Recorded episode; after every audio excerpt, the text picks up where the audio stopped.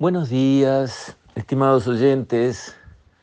Antes que nada, desearles a todos un muy próspero y bendecido 2023, que disfruten quienes han tomado sus vacaciones en estos días con sus familias, que aflojen, que dejen vagar la imaginación, que vuelvan a pensar, que se preparen para el nuevo año.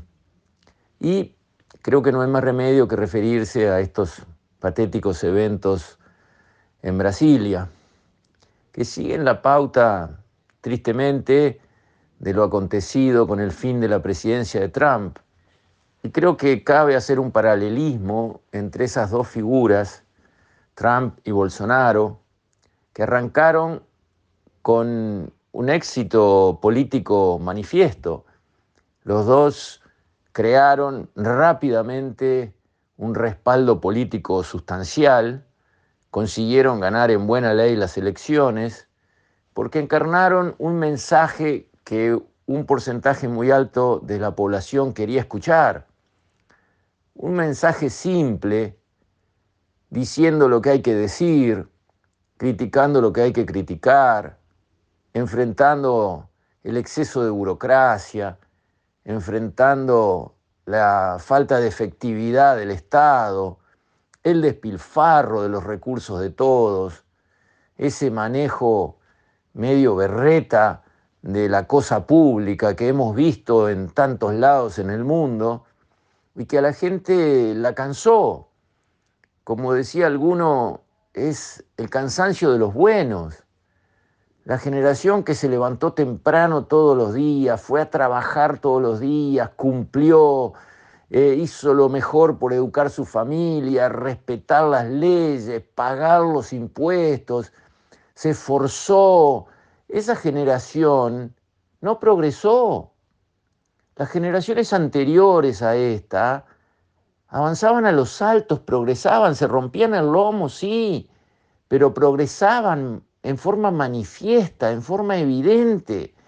Y esta generación, masacrada por impuestos, cada vez más regulaciones, permisos, trabas, muchas veces basureadas por empleados públicos en cualquier servicio del Estado, que en vez de reconocer a la persona que se acerca a un mostrador como dueño de la empresa pública y cliente de la empresa pública, las dos figuras más importantes que pueden existir para una empresa, no, los trataban como una molestia, como un incordio de alguien que venía ahí a molestar a mostrador, a pedir cosas, eso cansó.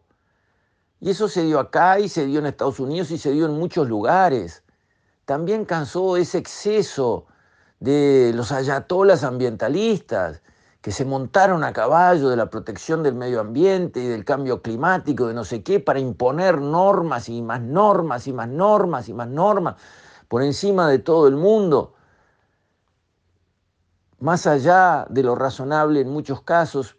Todo eso cansó a un segmento importante de la población y tanto Trump como Bolsonaro encarnaron el mensaje de decir, basta, este péndulo se corrió demasiado, volvamos a lo razonable, a manejar bien los dineros públicos, a no despilfarrar la plata de los impuestos, a respetar al ciudadano y al contribuyente como se merece, etcétera, etcétera, etcétera.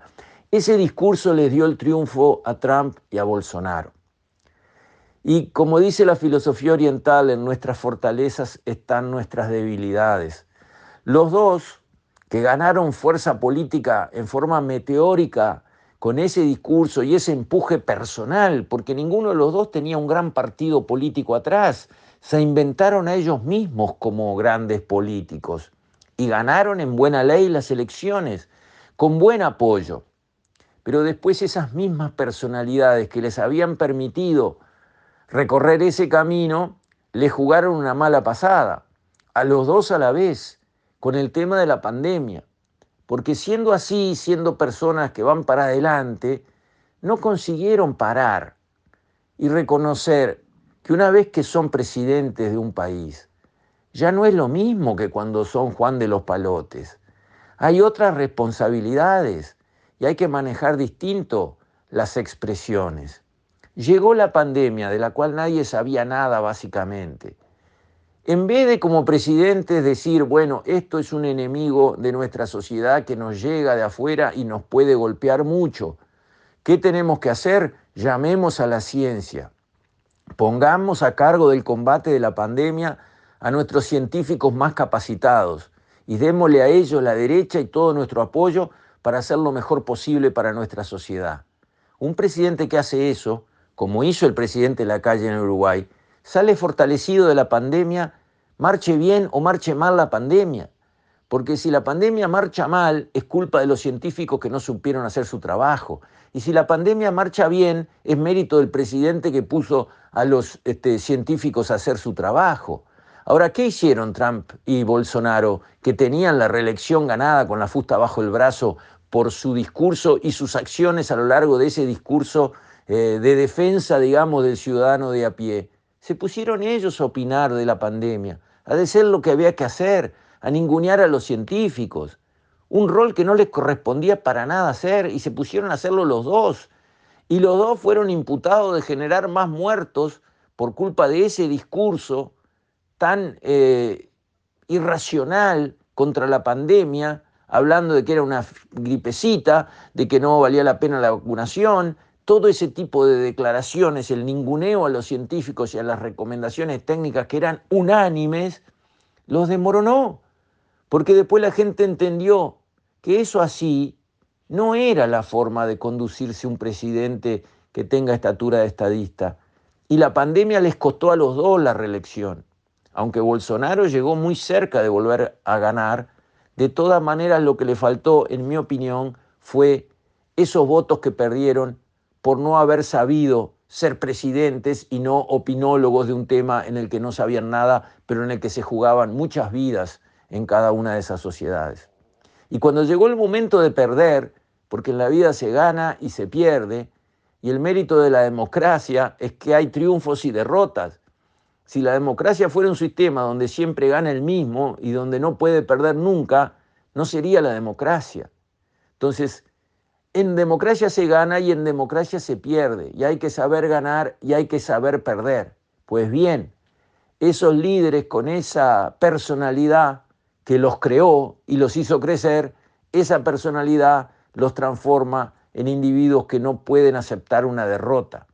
No pueden decir perdí, me parece que las elecciones tendrían que haber sido de otra manera, o que hubo algunas urnas que tuvieron problemas. Puede pasar, sí, pero no aferrarse a que hubo fraude y, no reconocer una victoria que está reconocida por todo el mundo adentro y afuera del país, es otra vez un error que viene de una personalidad que tiene lo de bueno de ir para adelante y enfrentar los problemas sin miedo y sin hacer arreglos con sectores y por otro lado lo de malo de no saber tener la humildad necesaria para decir, bueno, hasta acá llegué, vamos a construir un nuevo eh, recurso político para las próximas elecciones.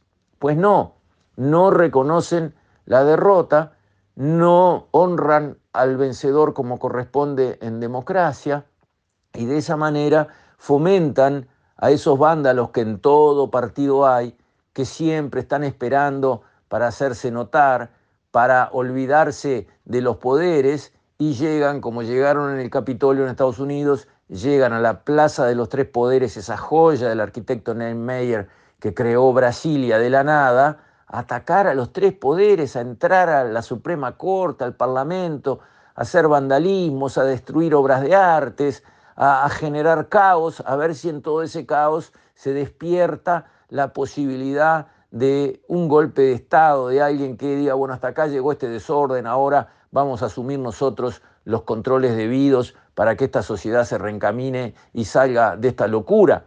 Por suerte eso no sucedió, la sociedad política brasilera se unió, oposición y gobierno se unieron para respaldar la democracia, para rechazar ese tipo de acciones, pero la verdad es que la derecha en todo país existe en todo país la derecha es el 40% del voto. Así, simple y llano, está ahí. Y a veces sube y a veces baja dependiendo de qué pasa en el contexto de ese país. Pero la derecha es una fuerza política que debe existir, debe tener su voz, pero debe construir democracia, debe construir consensos. No debe ser, como en el caso de Trump y Bolsonaro, fuerzas que ponen en duda la democracia, que dicen, bueno, si la elección no fue buena y no me conviene y no creo en la elección y no acepto el resultado. Eso no puede presentarse nunca frente a la población, porque eso le da el estribo a los que son extremistas para salir a la calle, sentirse justificados y cometer cualquier barbaridad, como pasó en Brasilia, como pasó en Washington. Y otra cosa digo, así como hay que rechazar enfáticamente, como estoy haciendo, esos desbordes de derecha que son inaceptables, también hay que acordarse de criticar cuando el lío viene de la izquierda. Hay que criticar lo que pasó con Chávez y Maduro, hay que criticar lo que pasó con Cuba, hay que criticar lo que pasa en otros países latinoamericanos donde la izquierda se olvida de todos, absolutamente de todos los fundamentos de lo que es el Estado de Derecho del país. De todos. Y eso lo hemos visto una y otra vez. Pero parece que ahí no fuera criticable. Por supuesto que también lo es. Porque o somos ecuánimes y defendemos la democracia entera, para todos lados o no.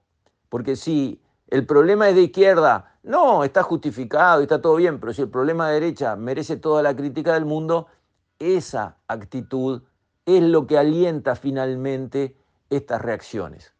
Bien entonces por la política brasilera que se unió en forma unánime para eh, resistir estos avances, para defender la democracia y como suele pasar, para estas personas que no tienen dos dedos de frente, lo que consiguen con esas acciones es lo contrario de lo que querían. Lo que consiguieron es fortalecer a, Lula y erosionar la imagen de Bolsonaro para que pudiera ser un líder que pudiese volver a ganar en el futuro una elección nuevamente en Brasil. Con esto, estimados oyentes, me despido. Hasta la próxima, si Dios quiere.